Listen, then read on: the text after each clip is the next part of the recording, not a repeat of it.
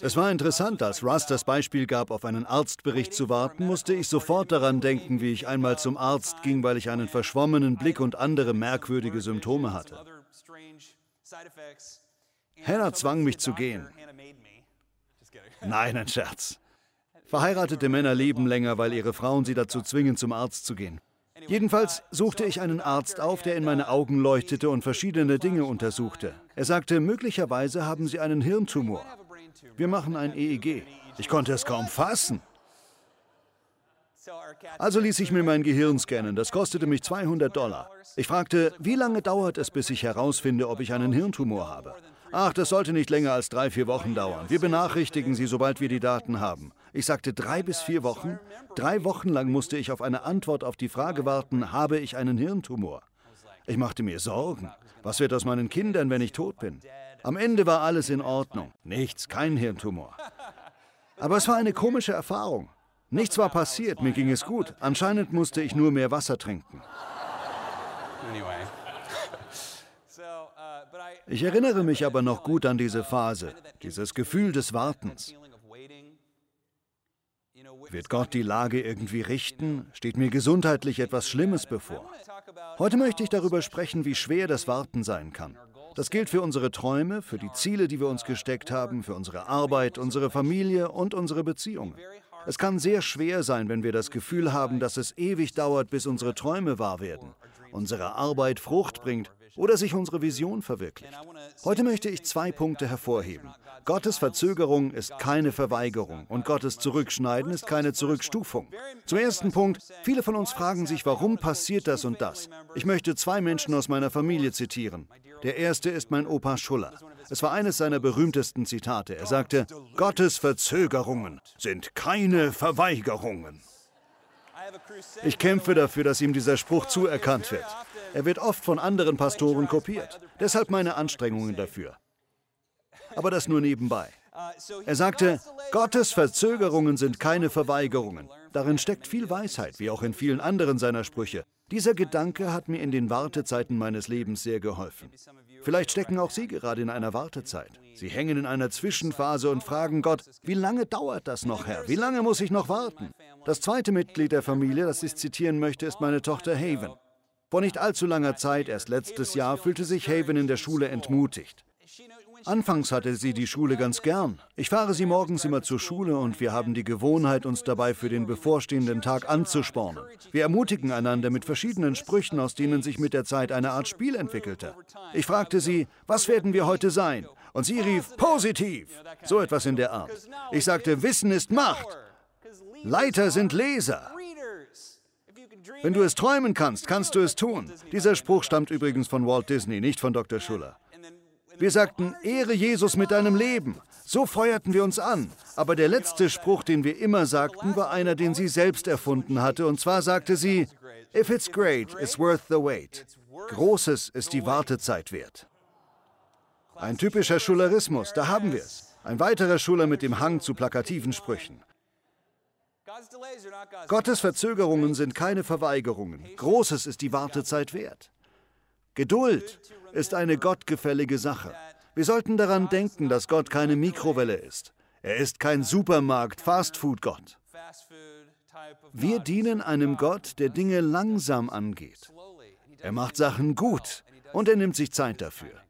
Wenn wir frustriert sind, sollten wir uns daran erinnern, wir wissen nicht, warum vieles geschieht, aber wir dürfen darauf vertrauen, dass Gott schließlich zu uns durchkommt. Ich möchte heute zwei Geschichten erwähnen, die diese Prinzipien verdeutlichen, dass Zurückschneiden nicht unbedingt eine Zurückstufung ist und dass Verzögerung nicht unbedingt schlecht ist. Einer meiner Lieblingsgeschichten kommt aus dem Buch Daniel. Daniel Kapitel 10. Ich habe schon einmal darüber gesprochen, aber Daniel hat eine bemerkenswerte Lebensgeschichte. Sie beginnt damit, dass er als junger Mann aus seiner Heimat in Israel nach Babylon verschleppt wird. Dort landet er im Dienst des babylonischen Königs und wird im Laufe seines Lebens immer weiter befördert. Die Babylonier waren eine faszinierende Zivilisation. Dort gab es eine Gruppe von Männern, die einerseits Magier und Wahrsager waren, aber auch echte Wissenschaftler. Sie betrieben richtige Chemie, stellten Naturbeobachtungen an und waren Ingenieure. Andererseits waren sie aber auch heidnische Magier. Sie betrieben Zauberei, benutzten Knochen zur Wahrsagerei und dergleichen. Aus heutiger Sicht ist das eine komische Mischung. Und Daniel, als er immer mehr an Weisheit zunimmt und Gottes Arbeit tut, wird über diese Magier gestellt. Obwohl er ein orthodoxer, frommer Jude ist, wird er quasi zu ihrem Leiter ernannt. Das ist ein Grund, warum das Buch Daniel so spannend zu lesen ist. Für diejenigen, die es noch nicht gelesen haben, Daniel ist der Daniel, der in die Löwengrube gesteckt wurde, und seine Freunde sind Shadrach, Meshach und Abednego, die in den Feuerofen geworfen wurden. Seine Geschichte ist voller Visionen und Wunder und Gottes Wirken. Schließlich wird Babylon von Persien besiegt. Der arme Daniel hat zwei Kriege durchlebt, zwei brutale Kriege. Freunde sind gestorben. Häuser wurden zerstört. Und nun ist er ein sehr alter Mann. Er ist geachtet, er wird verehrt, er ist wahrscheinlich reich. Wahrscheinlich hat er ein Gefolge um sich. Aber er ist ein alter Mann und nun hat er eine Vision vom schlimmsten Krieg überhaupt, einem dritten Krieg. Er weiß nicht, was es damit auf sich hat und es macht ihm Angst. Er bittet Gott um eine Antwort, wie immer, nur dass diesmal keine Antwort kommt. Herr, was bedeutet das? Keine Antwort. Nichts. Er versteht nicht, was es mit diesem Krieg auf sich hat, wann er kommen wird oder warum ihm Gott diesen Krieg zeigt. Und er ruft aus, Herr, zeig mir, was das soll. Immer noch nichts. Daraufhin tut Daniel etwas, was für fromme Juden damals typisch war. Protestartig fastet und trauert er. Er kleidet sich in Sackleinen und badet nicht mehr. Das ist auch eine Art zu protestieren, oder? Er cremt sich nicht mehr ein. 24 Tage lang rührt er kein Essen an, trinkt nur Wasser und fühlt sich jeden Tag frustriert. Warum? Bis jetzt hat Gott mir immer geantwortet, aber jetzt nicht mehr. Wo ist Gott? Herr, wo bist du? Immer noch nichts. Schließlich am 24. Tag seines Fastens steht er unten am Flussufer mit einer Gruppe Männer, wahrscheinlich einigen Dienern und Schülern. Jedenfalls steht er aus irgendeinem Grund unten am Flussufer und mit einem Mal erscheint ihm ein Engel. In der Bibelstelle steht, seine Stimme war so laut wie die Rufe einer großen Menschenmenge. Wir können uns das als ein ganzes Menschenmeer vorstellen, wo alle auf einmal sprechen. So klingt die Stimme dieses Engels. Seine Augen gleichen brennenden Fackeln. Er ruft, Daniel! Ganz laut. Dabei sieht er Daniel an. Daniels Begleiter können den Engel nicht sehen, aber sie bekommen plötzlich große Furcht. Einige fallen auf den Boden und kauern sich zusammen. Andere nehmen die Beine in die Hand und laufen davon. Daniel ergeht es auch nicht besser. Er ist ein alter Mann, der seit 24 Tagen nichts gegessen hat. Deshalb fällt er in Ohnmacht. Er fällt einfach zu Boden. Der Engel kommt, rüttelt ihn wach und fordert ihn auf. Steh auf! Man merkt, dass Daniel erschöpft ist. Indirekt spricht der Engel Daniels Hungern an. Er sagt, ich weiß, dass du zu Gott gebetet hast. Du hast dich vor ihm gedemütigt. Ich weiß, dass du gewartet hast. Ich weiß, dass du frustriert bist. Schon an dem Tag, als du anfingst zu beten, hat der Herr mich zu dir geschickt. Aber der Engelfürst des Perserreiches, womit vermutlich ein Dämon oder so etwas in der Art gemeint ist, stellte sich mir entgegen. Wir bekämpften einander. Ich kämpfte, um zu dir durchzukommen und Gottes Botschaft zu übermitteln, aber ich konnte nicht durchbrechen, bis der Engel Michael mir zu Hilfe kam. Jetzt bin ich gerade durchgekommen, um dir diese Botschaft zu überbringen. Dann sagt er ihm im Grunde, dass die Vision vom Krieg eine Prophetie über Griechenland ist, dass Alexander der Große kommen wird. Aber das ist eine Geschichte für sich. Die Hauptsache, die wir von dieser Bibelstelle lernen, ist, wie bizarr die geistliche Welt ist. Das ist einfach nur seltsam. Unsere Kirchengemeinde gehört zur reformierten Kirche. Und als Reformierte betonen wir die systematische Theologie. Wir haben alles schön geordnet. Doch dann liest man so etwas. Irgendein Engel kommt nicht durch, weil irgendein Dämon im Weg steht und dann muss ihm ein anderer Engel zur Hilfe kommen. Da kann man nur die Hände über dem Kopf zusammenschlagen und sagen, ich kapiere das nicht, ich werde daraus nicht schlau, ich kann nur dem Herrn vertrauen. Das erinnert mich an eine Begegnung, die ich hatte, als ich einmal im Flughafen saß und auf meinen Flug nach Israel wartete. Ich kam mit zwei Rabbis ins Gespräch und fragte sie nach ihrer Meinung zum Kalvinismus. Sie wussten nicht, wer Johannes Calvin überhaupt war. Ich versuchte ihnen Calvins Konzept der Vorherbestimmung zu erklären. Extrem betrachtet könnte man sich fragen, hat Gott vorherbestimmt, dass ich diesen Stift hebe? Hat Gott vorherbestimmt, dass ich hier mit ihnen sitze? Die beiden Rabbis sahen sich an, als würden sie sagen, was faselt er da? Dann richtete der eine seinen Blick auf mich und sagte, wer kann so etwas schon wissen?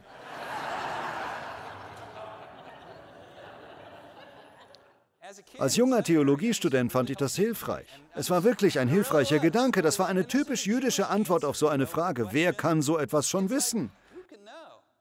Was können wir denn nun wissen? Wir können wissen, dass Gottes Verzögerungen keine Verweigerungen sind. Hinter der Bühne ist Gott in unserem Leben aktiv. Wir können ihm vertrauen. Wir müssen uns keine Sorgen machen. Wir müssen nicht hektisch sein. Wir müssen uns keine Angst machen. Gott hat alles im Griff. Er hat alles unter Kontrolle. Er hält die ganze Welt in seiner Hand, einschließlich unser Leben. Das wird schon alles. Gottes Verzögerungen sind keine Verweigerungen. Wenn Sie regelmäßig an unserem Gottesdienst teilnehmen, dann wissen Sie, dass zu unserem Bekenntnis diese zwei Aussagen gehören. Ich brauche mich nicht zu sorgen, ich muss nicht hetzen. Wir brauchen uns nicht zu sorgen, wir müssen nicht hetzen. Wissen Sie warum nicht? Weil Gott nicht hetzt weil Gott sich keine Sorgen macht. Er ist nicht besorgt. Das liegt nicht daran, dass er uns nicht liebt, im Gegenteil, er liebt uns sehr, aber er ist nicht besorgt, weil er alle Macht hat. Alles wird gut.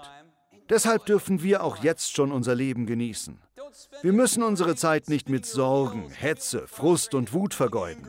Verbitterung, Eifersucht oder Selbstmitleid sind nicht notwendig.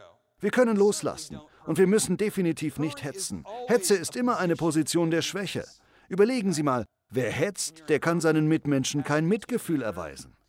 Wer hetzt, der kann nicht liebevoll mit dem Ehepartner und den Kindern umgehen. Wer hetzt, der kann die Bedürfnisse anderer nicht wahrnehmen. Wer an Gottes Seite gehen will, der muss im Schritttempo gehen. Gott hetzt nicht, weil Gott nie in einer Position der Schwäche ist. Es widerspricht seinem Wesen. Er ist einfach nicht so. Also Gottes Verzögerungen sind keine Verweigerungen. Amen. Lassen Sie sich davon ermutigen, falls Sie gerade in einer Wartezeit sind. Gottes Verzögerungen sind keine Verweigerungen und Gottes Zurückschneiden ist keine Zurückstufung. Wir tendieren zum Gedanken, wenn ich Geld verliere, wenn ich Beziehungen verliere, die ich eigentlich lieber behalten würde, oder wenn sich irgendeine andere unerwünschte Lebensveränderung einstellt, straft Gott mich damit? Stuft Gott mich zurück? Verliere ich meinen Rang im Reich Gottes? Aber wir dürfen wissen, dass nichts von dem zutrifft. Gottes Zurückschneiden ist keine Zurückstufung. Im Gegenteil. Gottes Zurückschneiden geht im Leben häufig noch stärkerem Wachstum voran. Ich könnte das mit vielen Geschichten aus der Bibel veranschaulichen, in denen Gott genau das tut. Aber meine Lieblingsgeschichte ist die von Gideon. Gideon ist ein Richter im Buch Richter, aber kein Richter, wie wir sie heute kennen. Wir denken bei Richtern vielleicht an einen Mann mit einer weißen Perücke und einem Richterhammer, wie sie von Disney dargestellt werden. Jemand, der den Gerichtssaal zur Ordnung ruft. Aber so waren diese Richter überhaupt nicht. Diese Richter waren eher Kriegshäuptlinge.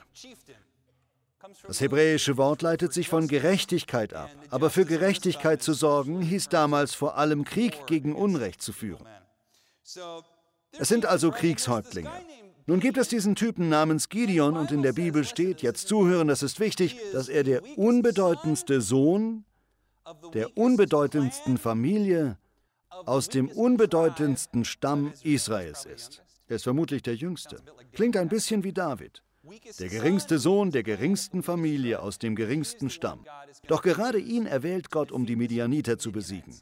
Die Midianiter sind eine Schar berittener Räuber. Äußerlich sehen sie so ähnlich aus wie die Hebräer. Auch sie sind Nachfahren von Abraham.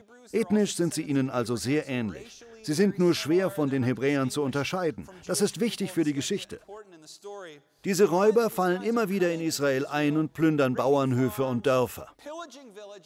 Deshalb verstecken sich viele Hebräer seit sieben Jahren in den Hügeln.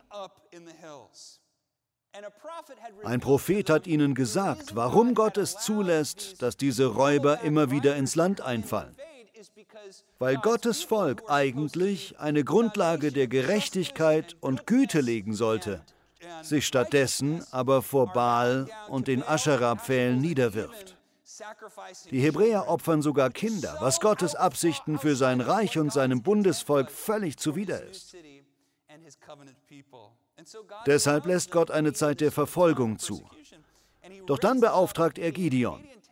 Gideon reißt den Aschera-Pfahl und den Baalaltar seines Vaters nieder und benutzt sie als Brennholz auf einem Altar für Jahwe-Gott. Seine Mitmenschen regen sich furchtbar darüber auf. Seine eigenen Landsleute, Hebräer, warum hast du das getan? Doch sein Vater springt ihm bei. Daraus wird dann eine große Geschichte, wo Gideon zum Held wird. Stellen Sie sich William Wallace von Braveheart vor. Er trommelt die israelitischen Stämme zusammen, um die Medianiter zu vertreiben und ihre Heimat zu verteidigen. Schließlich bekommt er ein Heer aus 32.000 Männern zusammen, die seine Heimat verteidigen sollen. Eine Miliz, undisziplinierte Männer. Sie brechen zum Lager der Medianiter auf. An einem Fluss, wo es einen guten Aussichtspunkt gibt, machen sie Halt und schauen auf das medianitische Heer hinab. In der Bibel lesen wir, das Heer der Midianiter ist so zahlreich, dass die Männer wie Heuschrecken aussehen, die das ganze Land bedecken. Hat jemand von Ihnen schon mal in den Südstaaten gelebt? Die Südstaaten Amerikas haben viel Gutes an sich, besonders das Essen, die Gastfreundschaft. Aber der Süden hat auch einen Nachteil, und zwar die vielen Insekten. Ein Freund aus Oklahoma schickte mir einmal ein Foto von einer Tankstelle, wo eine Zapfsäule völlig mit Grashüpfern bedeckt war. Man konnte noch die Form der Zapfsäule erkennen, aber sie bestand ganz aus Grashüpfern. Es war, als hätte jemand sie mit Grashüpfern bemalt. So etwas passiert auch im Mittleren Osten. Dass Heuschrecken alles bedecken. Auch die Kamele der Midianiter waren zahlreich. Die Kamele waren quasi die damaligen Panzer. Und in der Bibel steht, ihre Kamele waren so zahlreich wie der Sand am Meer.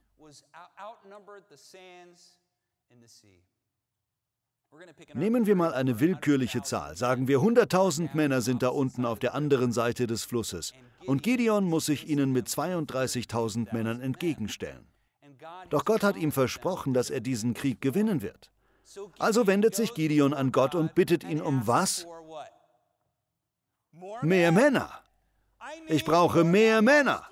Herr, hier steht es 3 zu 1. Wenn ich diese Schlacht gewinnen soll, brauche ich mehr Krieger. Und was erwidert Gott? Nein, das brauchst du nicht. Überhaupt nicht. Im Gegenteil, du brauchst weniger. Er sagt Gideon, willst du diese Schlacht gewinnen, dann hör zu. Stell dich vor deine Männer und sag ihnen, wenn jemand von euch Angst vor dieser Schlacht mit den Midianitern hat, dürft ihr ehrenhaft gehen und euch in den Bergen verstecken.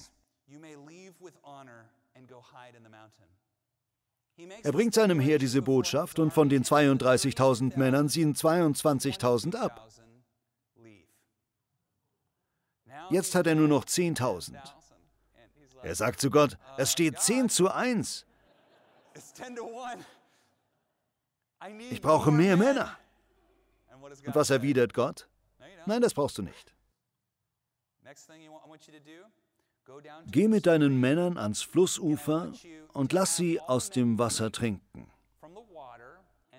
Einige werden vornehm wie echte Gentlemen trinken, andere wie Hunde. Nimm die Hunde.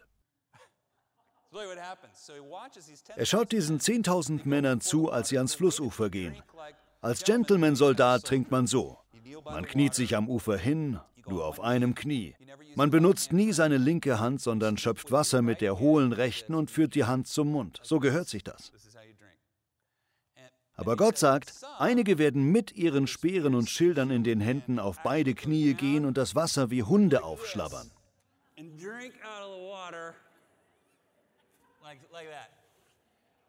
Er weist Gideon an, die Männer, die so trinken, die nimm. Das ist interessant. Ich war in Israel schon genau an der Stelle, wo sich diese Geschichte ereignet hat. Der Reiseführer dort war sowohl Rabbi als auch Archäologe. Er erzählte uns, wir haben entdeckt, dass den altgedienten Kämpfern damals eingetrichtert worden war, leg auf einem Feldzug nie deine Waffen ab. Behalte möglichst immer deine Waffen in der Hand. Deshalb tranken diese Männer wie Hunde weil sie in einer Hand ein Schild hielten und in der anderen einen Speer.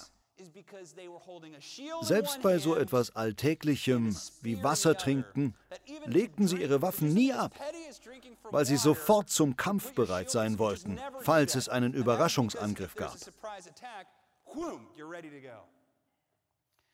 Was wollte Gott damit bewirken? Die 300 Männer, die übrig blieben, waren echte Krieger. Alle anderen siebte er aus. Das waren knallharte Typen, die übrig blieben. Hart wie Marmor, kalt wie Eis. Das waren eiskalte Kämpfer. Das war die Truppe, die übrig blieb. 300 verlässliche Männer. Das war die kleine Truppe, mit der Gideon kämpfen sollte. Auf Gottes Anordnung hin teilt Gideon die 300 Männer in drei Gruppen auf. Außerdem hört er, dass unter den midianitischen Soldaten ein Traum kursiert, in dem ein Laib Gerstenbrot ins Lager rollt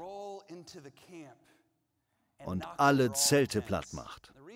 Das Bild stammt daher, dass die Hebräer Landwirte sind und die Midianiter Jäger und Sammler. Deshalb sehen die Midianiter den Traum als böses Omen dafür, dass sie von den Hebräern besiegt würden. Im Lager kursiert also viel Geschwätz über diesen Traum, in dem ein Laib Brot ins Lager gerollt kommt. Ich finde das Bild eher witzig. Jedenfalls teilt Gideon seine Männer in drei Gruppen auf.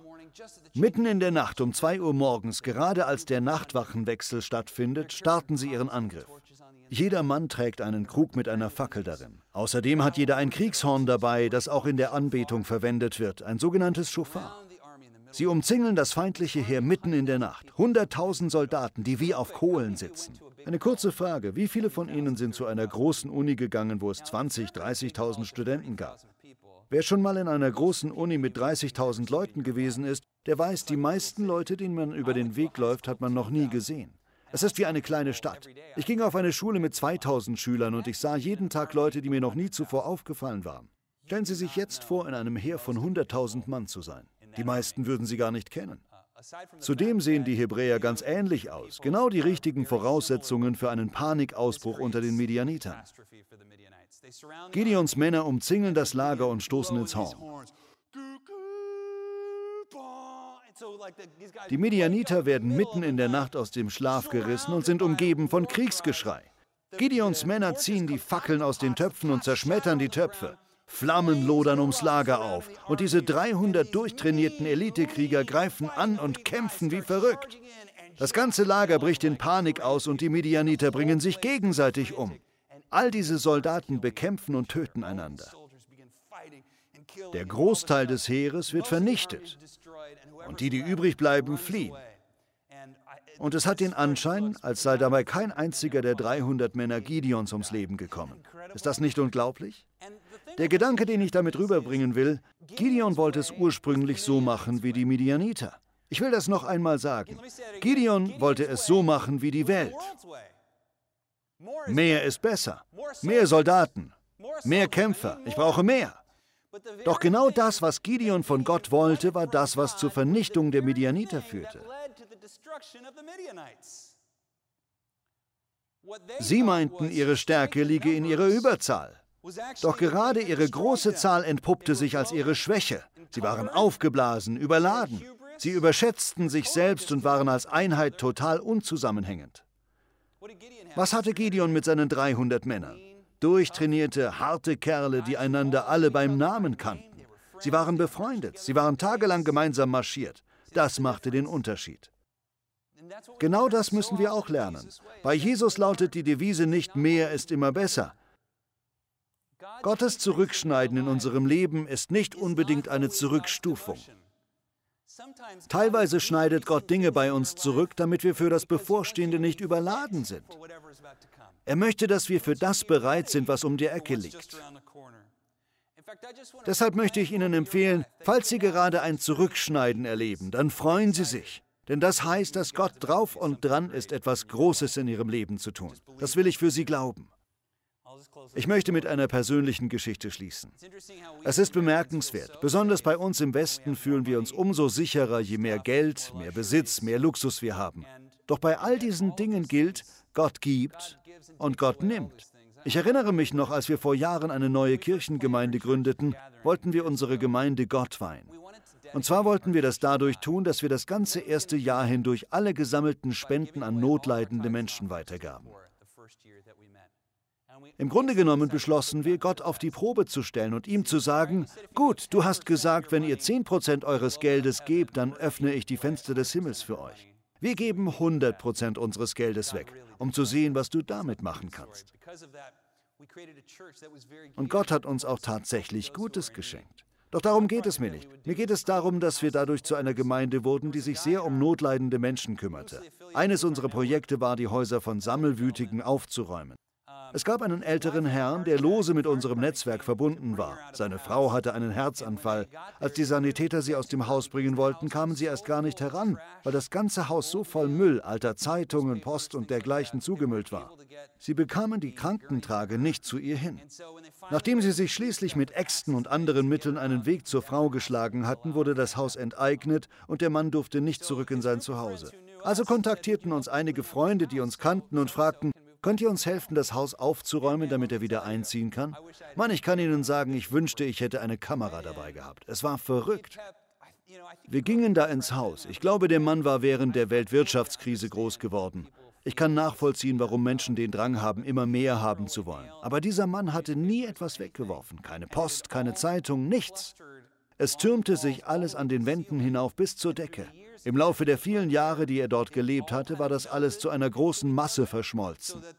Man musste sich einen Weg durch Müllflure bahnen, um im Untergeschoss voranzukommen. Das Obergeschoss war völlig zu. Oben hatte sich ein Bienenstock eingenistet. Das Ehepaar ging gar nicht mehr nach oben, sondern schlief unten auf der Couch. Mit ungefähr 15 Leuten aus unserer Kirchengemeinde machten wir uns an die Aufräumarbeiten. Ich weiß noch, wenn man das Papier abziehen wollte, dann löste es sich nicht wie Papier, sondern zerbröckelte wie Styropor. Man hatte dann keine Seiten in der Hand, sondern eher würfelförmige Gebilde. Das Ganze war wie bei einem Glückskeks. Man wusste nie, was als nächstes zum Vorschein kommt. Es verbargen sich Ameisenkolonien darunter, an anderer Stelle gab es eine Kakerlakensiedlung. Unter dem Spülbecken war ein Schlangennest. Wir stießen auf Waschbären. Es war eklig und wir brauchten ewig dafür. Alles, was raus musste, brachten wir raus. Das, was irgendwie noch zu retten war, ließen wir drin. Wir warfen nur den Müll weg. Den Rest machten wir sauber, reparierten es und verpassten einen neuen Anstrich. Es kostete hunderte Stunden und tausende Dollar, das Haus dieses Mannes wieder bewohnbar zu machen. Als Geschenk. Wir dachten, wow, er wird sich aber bestimmt freuen. Doch als er zum Haus kam und unser fertiges Werk sah, rief er nur Nein! Es tat mir leid für diesen Mann, weil ich in ihm ein Stück von mir selbst sah. Das, was für diesen Mann so destruktiv war und nur Krankheit erzeugte und sein Haus unbewohnbar machte, war, dass er sich an Dinge klammerte. Innerlich betete ich. Herr, in welcher Hinsicht klammere auch ich mich an Materielles in meinem Leben? Weil ich glaube, dass es mich retten oder mir helfen wird obwohl es mich nur beschwert, wenn es darauf ankommt. In welcher Hinsicht bin ich in vielem viel zu beladen? Wir leben in einer Welt, wo Gott Menschen segnet. Gott gibt und Gott nimmt. Ich glaube nicht, dass Gott uns mit Armut strafen möchte. Aber es gibt schon Lebensphasen, in denen wir ein Zurückschneiden erleben. Und vielleicht sehen wir das als Fluch oder Strafe, obwohl es das gar nicht ist. Die Bibel gibt uns ein anderes Bild. In der Bibel ist oft das Gegenteil der Fall. Gott bringt Menschen erst dadurch ans Ziel, dass er sie zurückschneidet. Gott muss erst einige Dinge aus unserem Leben räumen. Vielleicht haben Sie gerade etwas verloren. Vielleicht haben Sie etwas Kostbares verloren, etwas, was Ihnen viel wert gewesen ist. Und jetzt fragen Sie sich, wie soll es weitergehen? Dann dürfen Sie wissen, dass Ihnen immer noch Gutes bevorsteht. Wollen Sie einen weiteren Schularismus? Konzentriere dich nicht auf das, was du verloren hast, sondern auf das, was noch übrig ist. Gott hat etwas Gutes für sie auf Lager. Ich verspreche Ihnen, wenn Sie durchhalten, obwohl Sie nicht wissen, wann Sie ans gewünschte Ziel kommen, oder wenn Sie ein Zurückschneiden erleben, später am Ziel werden Sie zurückschauen und froh sein, dass Sie diese Zeit durchgemacht haben. Lieber Freund, Sie werden durchhalten. Wir glauben an Sie. Gott glaubt an Sie. Wir stehen auf Ihrer Seite. Sie dürfen darauf vertrauen, dass Gott Ihr liebender Vater ist. Er will nur das Beste für Sie. Beten wir. Herr, danke, dass Gottes Verzögerungen keine Verweigerungen sind und dass dein Zurückschneiden keine Zurückstufung ist. Wir danken dir, dass deine Wege nicht immer unsere Wege sind und dass wir dir vertrauen dürfen. Ich bete, Vater, für reichlich Gunst und Segen für unsere Mitmenschen. Ich bete um Gesundheit und finanziellen Segen, aber noch mehr bete ich, hilf uns Jesus ähnlicher zu werden, sodass wir mit Krankheit, Armut, Verlust und Schwierigkeiten richtig umgehen können und sie uns dir nur noch näher bringen. Möge uns alles helfen, mehr Freude, mehr Liebe, mehr Mitleid, mehr Empathie und Kraft zu gewinnen. Herr, das bete ich. Danke für deinen Segen. Wir lieben dich. Im Namen Jesu. Amen.